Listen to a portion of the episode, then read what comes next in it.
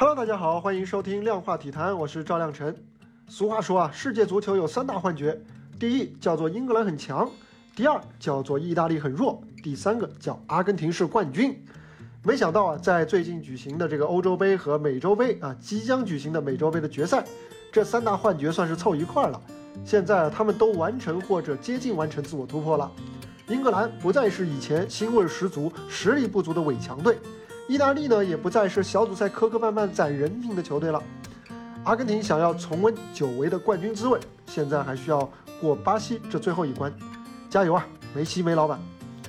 接着我们来说说今天凌晨的这场比赛。今天的英格兰虽然是胜利的一方，但是他们赛后呢却成了全民公敌，这是怎么一回事呢？因为他们在加时赛获得的点球呢是一个有问题的点球，而且是一个很有问题的点球。同一个点球判罚居然同时出现两种争议，这在大赛当中是非常罕见的，却在今晨英格兰和这个丹麦的半决赛当中发生了。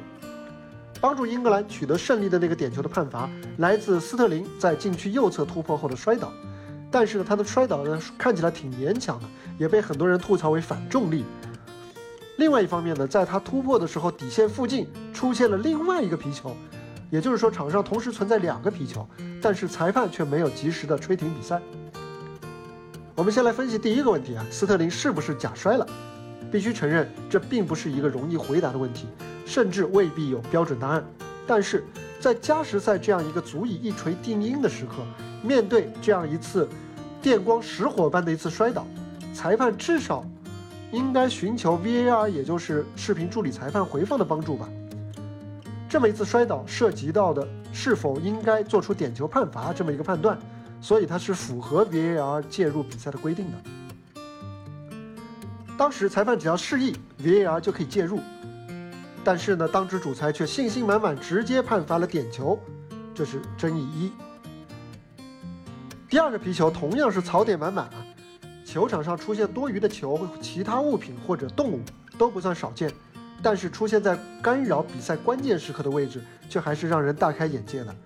那个皮球就在斯特林的活动路线附近，虽然说他没有挡住这个路线，但是已经足以干扰防守球员的视线。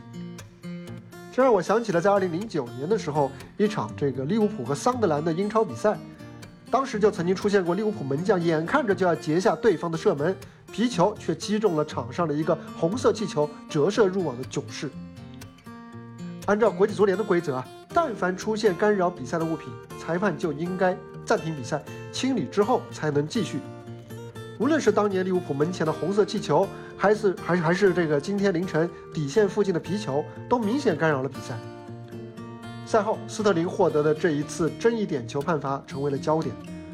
当然，也有很多英格兰球迷不服气啊，他们说我们之前那么多大赛，什么坎贝尔、兰帕德，那么多好球都被吹了，英格兰长期以来都是致命误判的受害者。确实，英格兰是苦大仇深。但是就事论事的说，这并不能减少这一次判罚的争议性。当然了，英格兰这次虽然他们是受获益者，但是最需要追问的也不是他们，而是裁判。说说我自己，我自己是从一九九六年的欧洲杯开始看球的，那一届的英格兰踢的真是美轮美奂，强悍的阿兰希勒，天才的加斯科因的杂耍，还有麦克马纳曼踢一趟潇洒的边路突破。没成想啊！就此就是入了一个天坑。意大那个英格兰在大赛当中一直都是很倒霉，有实力因素，也有运气因素，一直到最近两年才终于开始有了一些冠军相。说起冠军相，我还有点迷信。